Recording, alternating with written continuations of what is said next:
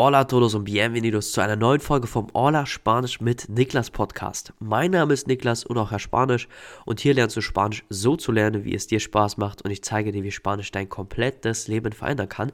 Und in dieser Folge sprechen wir mal über eine Checkliste oder ich gebe dir so ein bisschen eine Checkliste mit in die Hand, die du brauchst, wenn du auswandern möchtest. Ja, es gibt viele, viele Leute, ich sehe auch in letzter Zeit immer mehr Leute, die sich wirklich dafür interessieren, nach Spanien oder Lateinamerika auszuwandern. Klar, diese Folge kann man auch aufs allgemeine Auswandern beziehen. Also wenn du jetzt zum Beispiel nach Japan ziehen möchtest, was Südafrika oder sonst wohin auf dieser schönen Welt, dann kannst du das natürlich auch überziehen oder übernehmen. Ich fokussiere mich natürlich jetzt erstmal auf Spanien und Lateinamerika. Ja, weil es vor allem die Länder oder sag ich mal die Orte sind, womit ich mich am meisten auskenne, vor allem mit Spanien, da ich ja selbst bereits dort gelebt habe. Und deswegen kann ich dir hier immer so eine Checkliste mitgeben, die du auf jeden Fall beachten solltest oder mal durchgehen solltest, bevor du dich jetzt direkt, bevor du alle Zelte hier abbrichst und direkt auswanderst. Ja, denn es gibt einige Dinge, die man braucht, die man vorher wissen sollte, bevor man wirklich sagt, man geht den Schritt. Denn das ist es ja, es ist halt natürlich ein größerer Schritt. Ne? Du äh, sozusagen verlässt ja dein aktuelles Leben, was du jetzt beispielsweise in Deutschland hast, und startest ein neues Leben. Je nach Situation ist es natürlich ein bisschen anders. Vielleicht ist es auch so, dass du für deine Arbeit rüberfliegst, vielleicht auch nur für ein paar Monate und dann wieder zurückkommst. Vielleicht pendelst du ja halb halb. Aber sag mal, wenn du wirklich sagst, du möchtest komplett auswandern, dann ist es schon ein größeres Unterfangen. Also das auf jeden Fall. Ich habe ja schon mehrere Leute dabei begleitet, nach Spanien oder Lateinamerika auszuwandern und es gibt halt ein paar allgemeine Dinge, die man auf jeden Fall beachten sollte. Und der erste große Punkt ist, dass du dir auf jeden Fall vorstellen können solltest, also dass du dir wirklich vorstellen kannst, dort für immer zu leben. Ja, also dass du dir wirklich vorstellen kannst, okay, wenn ich jetzt beispielsweise nach Spanien auswandere, dann ähm, möchte ich für immer dort leben. Ja, also dann kann ich mich damit anfreunden, für immer dort zu leben, für immer in diesem Umfeld zu sein, für immer Leute Spanisch um mich herum zu haben. Und all das, was ich in Deutschland habe, werde ich dann halt nicht mehr haben ja, sagen, mir jetzt ein ganz, ganz plumpes Beispiel, okay, ich kann mich damit anfreunden, dass ich nicht mehr morgens einfach zu meinem Lieblingsbäcker gehen kann und 20.000 verschiedene Sorten Brot habe, sondern ich werde da eher dann halt kein oder nicht zu viel Brot essen oder andere Arten von Brot essen. Ne, jetzt halt nur ein ganz, ganz kleines Beispiel, aber das kannst du halt auf alles beziehen. Dass, wenn du dir das vorstellen kannst oder das erstmal vorstellen können musst, weil wenn du dir das noch nicht kannst, dann ist es vielleicht einerseits gar nicht so gut auszuwandern für dich und andererseits, oder das denke ich mal eher, du hast noch zu wenig Erfahrung, um zu sagen, okay, ich wandere aus. Also du warst noch zu wenig in Spanien oder Lateinamerika. Und deswegen würde ich dir empfehlen, wenn du das hast, also wenn du nicht direkt sagst, okay, ich kann es mir vorstellen, dass du dann vielleicht nochmal ein, zwei Urlaube mehr machst, dir das vielleicht nochmal ein bisschen mehr anguckst oder das nächste Mal, wenn du zum Beispiel einen Urlaub in Spanien machst, dass du dir da schon mal so ein bisschen guckst, okay, kann ich mir vorstellen, hier zu leben, die Dinge, wie die hier ablaufen, kann ich mich damit anfreunden, passt es oder würde ich sagen, okay, da muss ich nochmal ein bisschen mehr schauen oder das ist vielleicht doch nichts für mich. Deswegen nimm dir wirklich lieber ein bisschen mehr Zeit, ja. Geh ruhig lieber nochmal ein, zwei Mal öfter rüber oder guck dir das nochmal ein bisschen genauer an, anstatt dass du jetzt zu schnell handelst und zu schnell sagst, ja, ich war jetzt einmal in Spanien und da scheint die Sonne und äh, die Leute sind ganz nett, ich habe Bock jetzt dahin auszuwandern. Ja, also bitte sei dir dessen bewusst, dass du dich wirklich erstmal richtig informierst und vor allem für dich dir das auch anguckst und für dich dann vom Herzen auch im Inneren sagst, okay, hier kann ich mir vorstellen zu leben. Der zweite Punkt, den du natürlich schon mal vorher abchecken solltest, ist deine Arbeits- und Wohnsituation, also dass du da wirklich Bescheid weißt.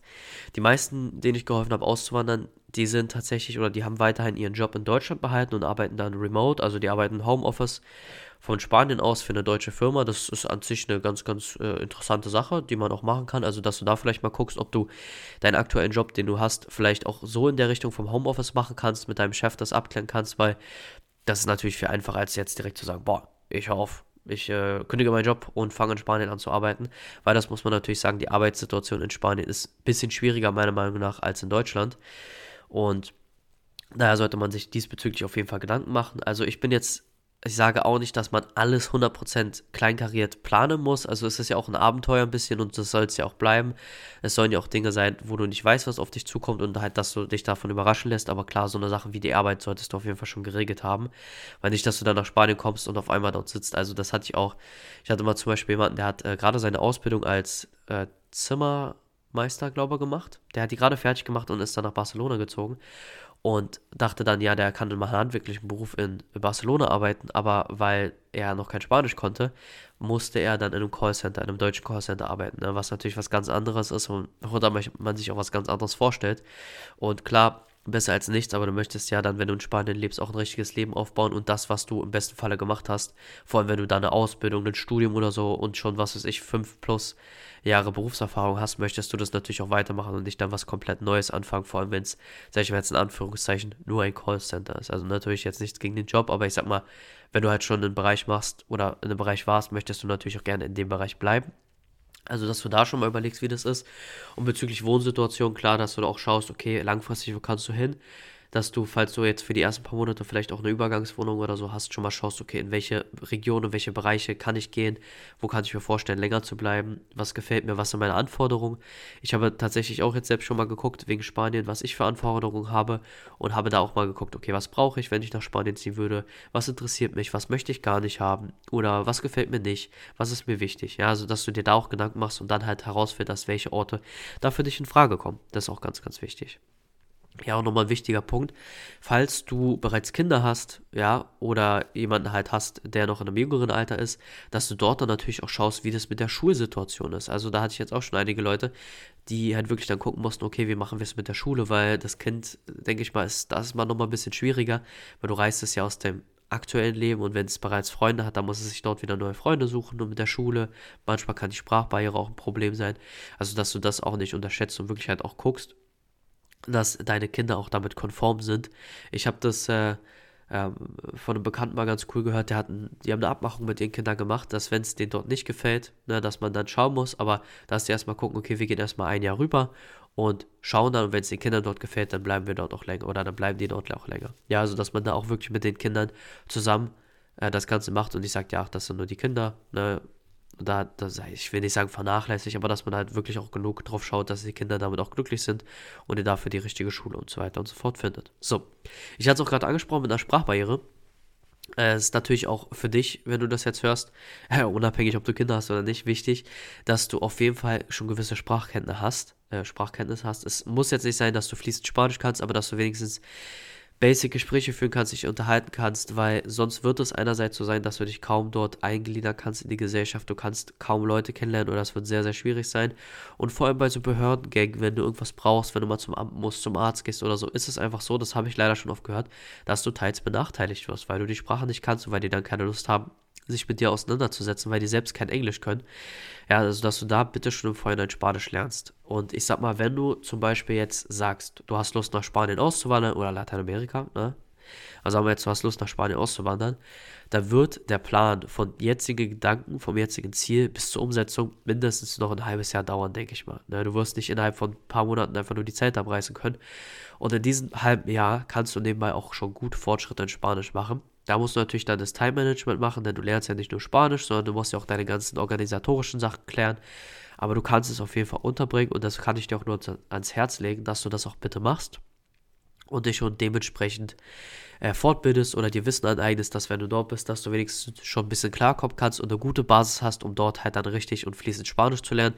Vor allem, weil es dir auch wirklich sehr, sehr, sehr, sehr viel helfen kann, wenn du dort einen neuen Job suchen wirst zwei weitere Punkte, die mir gerade noch spontan eingefallen sind, als ich diese Podcast-Folge geplant habe, sind einerseits die Versorgung, Essen und so weiter, also dass du dich dort drum kümmerst, denn jeder von uns hat ja gewisse Präferenzen oder, äh, sage ich mal, kann gewisse Dinge essen oder jemandem ist etwas wichtig, dass du das auch äh, darauf achtest, dass es das in dem Ort oder allgemein in Spanien oder Lateinamerika in dem Land gibt. Ja, sagen wir zum Beispiel, ich bin gerade krank, vielleicht hörst du es ja schon. Und da muss ich dann natürlich nochmal genau drauf schauen, falls ich mal krank werde, okay, kann ich die Sachen, die ich dort esse oder die Versorgung, die ich dort habe, Apotheken und sowas, gibt es das so wie in Deutschland oder gibt es das auch so, wie ich es brauche? Ja, also dass du das auch schon im Vorhinein äh, abcheckst. Das wirst du, denke ich mal, automatisch machen, wenn du halt öfters dort warst, wenn du äh, öfters Urlaube dort gemacht hast, ne, dann wird es automatisch kommen, aber dass du darauf auch achtest und vor allem Dinge auch wie dein Lifestyle, ja, dass du deinen Lifestyle dort beibehalten kannst, wenn du nach Spanien beispielsweise ziehst, sage ich mal jetzt einfach wirklich ein ganz, ganz plumpes Beispiel, das mir als erstes eingefallen ist, sag mal, du bist in einem Töpferverein jetzt zu Hause in Deutschland und möchtest das natürlich in Spanien weitermachen, gibt es das oder kannst du das machen? Oder falls du in einem Sportverein bist, eine gewisse Sportart ausübst, kannst du das auch weiterhin dort machen, ja, weil klar, du wirst dein Leben dort verändern, du wirst auch vielleicht neue Hobbys anfangen, neue Interessen Interessen entwickeln, alte Interessen vielleicht ablegen oder halt nicht mehr dann machen oder dich vielleicht nicht mehr so für gewisse Dinge interessieren, aber du möchtest ja deinen jetzigen Lifestyle, den du hast, so gut es geht beibehalten, denn das ist halt so, wie du bist. Ne? Du hast ja deine Interessen, du hast ja deine Dinge, die du machst oder die du halt nicht machst. Und das willst du ja dann nicht komplett über Bord werfen, nur weil du halt nach Spanien ziehst, dass du da dann auch dich schon mal vielleicht informierst, ein bisschen umguckst, okay, was kannst du machen, was kannst, hast du dort für Möglichkeiten und wie kannst du deinen jetzigen Lifestyle, den du hast, bestmöglich dort anpassen. Eine Bonussache ist noch, dass wenn du Freunde, Bekannte vor Ort hast, dass du mit denen dich schon mal sehr, sehr gut austauschst und halt versuchst, so gut es geht, mit denen zusammenzuarbeiten, ob sie dir helfen können, weil das ist nun mal die Sache, ne? Connections sind immer wirklich super, super, super, super wertvoll. Ich denke mal, das wirst du in deinem Leben schon ein paar Male mitbekommen haben, dass wenn man mal einen Kontakt hatte, dass dir eine Sache viel, viel leichter gefallen ist oder du eine Sache schneller bekommen hast als normalerweise. Und das ist natürlich auch so, wenn du bereits Leute hast, die dort leben. Ja? Sei es jetzt eine Wohnung, eine Arbeitserlaubnis, ein Job oder vielleicht auch einfach einen Sprachkurs oder Sprachlehrer oder so. Wenn du bereits Leute hast, die du äh, oder falls du bereits äh, Leute kennst, die dort äh, sind, die schon ausgewandert sind, die schon dort sind, wo du hin willst, dann kannst du dich natürlich gut mit denen auseinandersetzen und ich würde diese Quelle oder sozusagen diese Hilfe dann auch so gut es geht nutzen und auch immer oft mit denen sprechen, sagen, hey, das ist mein Plan, kannst du mich dabei unterstützen? Ja, ich denke mal auch in den meisten Fällen wollen wenn es engere Freunde oder Bekannte sind, werden sie sich dabei natürlich dann auch unterstützen und dir helfen, auch auszuwandern. Das war es erstmal grob gesagt zu der Checkliste. Ja, also zusammenfassend nochmal einerseits, dass du erstmal überlegst, ob du dir deine Zukunft vorstellen kannst. Falls nicht, okay, vielleicht warum nicht. Oder falls du noch zu unsicher bist, dann mach bitte nochmal ein paar mehr Urlaube dort, um da wirklich sicher zu sein. Check bitte deine Arbeits- und Wohnsituation ab, falls du Kinder hast, auch mit der Schule und äh, wie deren Leben dann aussehen wird. Dann deine Sprachkenntnisse, dass du dich da schon vorbereitest bezüglich Versorgung und allem, was du hast, Infrastruktur, ob das genauso ist, wie du es aus Deutschland beispielsweise brauchst und ob du deinen Lifestyle dort weiterleben kannst, deine Hobbys und dein aktuelles Leben, wie sehr du das anpassen musst oder wie sehr du es einfach weiterführen kannst. Und natürlich, wenn du Freunde und Bekannte hast, dass du die dann auch nutzt oder die um Hilfe bittest, ob sie dir bei deinem Vorhaben mit der Auswanderung helfen können. Genau, das war's sonst zu dieser Podcast-Folge. Ich hoffe, sie hat dir natürlich weitergeholfen und gefallen. Falls es der Fall ist, lass sehr, sehr gerne eine positive Bewertung auf diesem Podcast da. Du kannst mir sonst auch immer, falls du eine Frage, ein Problem zu Spanisch lernen, zum Auswandern, falls du irgendwas hast, wobei ich dir helfen kann, schreib mir gerne eine private private Nachricht auf Instagram. Ich habe dir meinen Account in der Podcast-Folgenbeschreibung äh, verlinkt. Kannst einfach auf den Link gehen und mir dort eine private Nachricht schreiben. Dort poste ich auch täglich Content, also tägliche Sachen zu Spanisch, wie du besser Spanisch lernen kannst, zum Auswandern. Alles rund um diese Themen. Sonst wünsche ich dir alles Gute. Wir hören uns in der nächsten Podcast-Folge. Adios y hasta luego.